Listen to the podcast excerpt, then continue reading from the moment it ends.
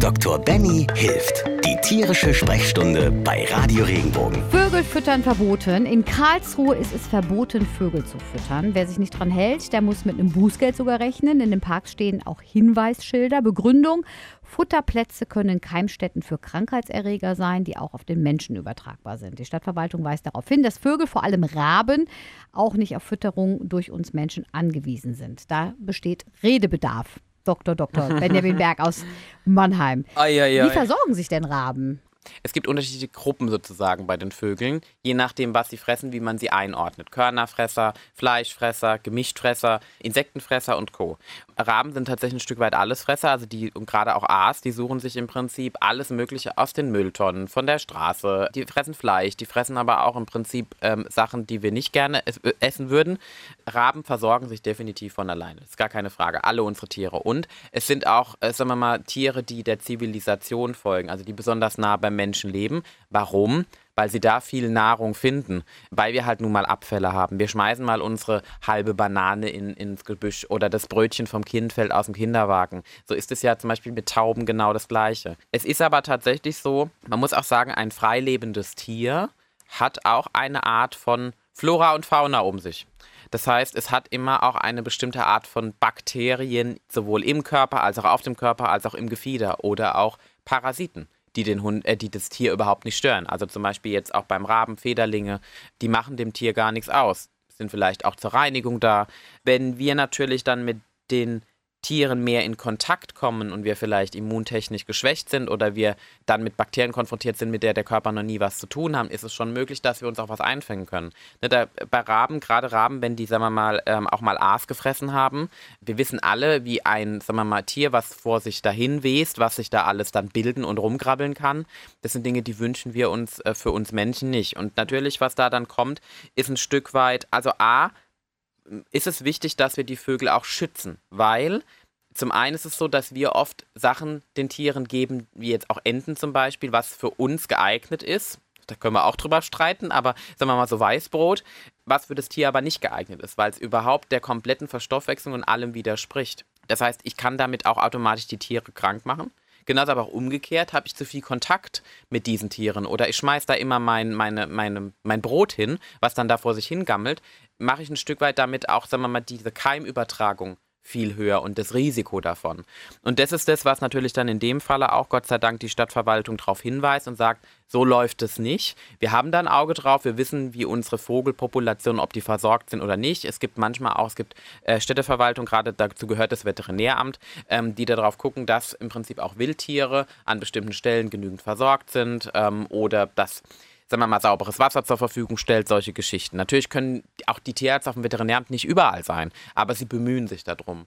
Und ähm, ich denke, wenn so eine Kommunikation stattfindet, auf jeden Fall natürlich dafür auch Rücksicht nehmen und darauf auch hören. Hat immer seinen Grund. Jetzt sagt der NABU, der Naturschutzbund, dass die Fütterung von Raben unter Umständen zu Schäden in der heimischen Vogelwelt führen könne. Wie meinen die das denn? Also einmal ist es so, wenn ich einen Rabe im Prinzip mit bestimmten Sachen füttere, ist es so, dass der Rabe eventuell daran verenden kann oder der vermehrt sich in einem großen Maße, dass man den nicht mehr aufhalten kann. Und Raben sind die fressen zum Beispiel auch Küken oder die fressen auch, also die, die sind, wie gesagt, von der Seite her, ne, ist, ist da, da ist die ganze Bandbreite möglich. Das heißt, was ich damit mache, ist, wenn ich eine Überpopulation zum Beispiel von Raben hätte, weil ich die besonders pushe, die kriegen viel, viel Fressen, dann kann ich damit unter Umständen andere Gruppen zurückdrängen oder andere Gruppen wiederum bestärken, die mit den Raben zusammenkommen. Ne? Also auch bei Raben muss man, es gibt ja die Krähe und den Raben, da gibt es unterschiedliche Körpergrößen, das sind unterschiedliche Arten, die können sich nicht miteinander kreuzen, das sind unterschiedliche Gruppen sozusagen. Und damit kann ich im Prinzip eine komplette Vogelpopulation in einem Ökosystem, das heißt in einem abgegrenzten Raum mit Tieren, Pflanzen und Co. komplett verändern und verschieben. Und da kommen wir auch zu diesem Aspekt, dass man immer vorsichtig sein muss, wenn man auch zum Beispiel Tiere hat aus dem Ausland, die man mitbringt.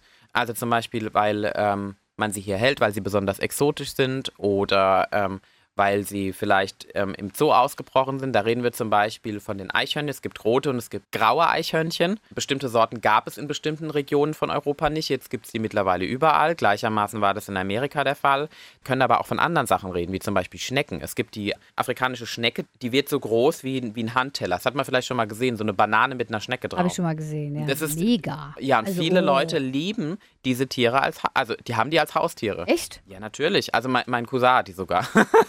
Deswegen, da hat man Wie große ist der denn drauf? Ja, er mag halt Schnecken. Nein, das ist ja vollkommen in Ordnung. Aber Hammer. Ja, ja. Also, wie hält im Terrarium? Ja, er hat, im- er hat ein großes, ähm, also ein ter großes Terrarium, eher ein Paludarium, also wirklich sowas mit Sumpfbereich und so. Und die wird entsprechend ernährt. Aber musst ja eine riesen Schleimspur hinterlassen. Richtig. Also die, die, Kann man die auch essen? Ich frage wegen der Franzosen. ich weiß es nicht. Also ich habe es ihm schon empfohlen, weil er mir immer Schnecken aufdrehen will.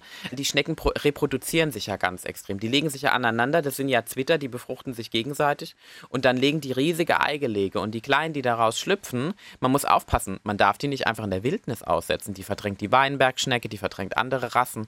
Auch da, ne, man muss, darf nicht immer nur an alles, was mit Fell, sondern auch an die anderen Sachen denken. Meinst du, dass sich das in mehr Städten durchsetzen wird? Dass man Das immer- Fütterungsverbot. Ja, dass man immer mehr. Ja, Hinweis- und ich ne? meine, man sieht es ja zunehmend. Ne? Das fängt ja auch bei uns, auch in Mannheim jetzt schon, allein da kommen wir zu den Tauben. Das waren so die ersten Gruppen, die man verboten hat zu füttern. Ich denke, das wird sich auf jeden Fall durchsetzen, aus dem Grund, weil die Tiere natürlich möglichst von ihrem Naturreservoir leben sollen und sich normal entfalten sollen, ohne Eingriff des Menschen, weil jeder Eingriff des Menschen, das haben wir, denke ich, in den letzten Jahrzehnten, Jahrhunderten gelernt, führt dazu, dass sich gewisse Dinge verschieben und nicht unbedingt zum Besten. Das klingt jetzt vielleicht komisch, aber das ist ein schönes Schlusswort. irgendwie. Oder? Ja. Trotzdem, wir halten nochmal fest, in Karlsruhe gilt in Parks, Naturschutzgebieten und Naturdenkmalen ein striktes Fütterungsverbot für Krähen und andere Vögel. Und wir können uns vorstellen, dass andere Städte hier bei uns in Baden und der Pfalz nachziehen werden. Wenn dir der Podcast gefallen hat, bewerte ihn bitte auf iTunes und schreib vielleicht einen Kommentar. Das hilft uns sichtbarer zu sein und den Podcast bekannter zu machen. Dankeschön.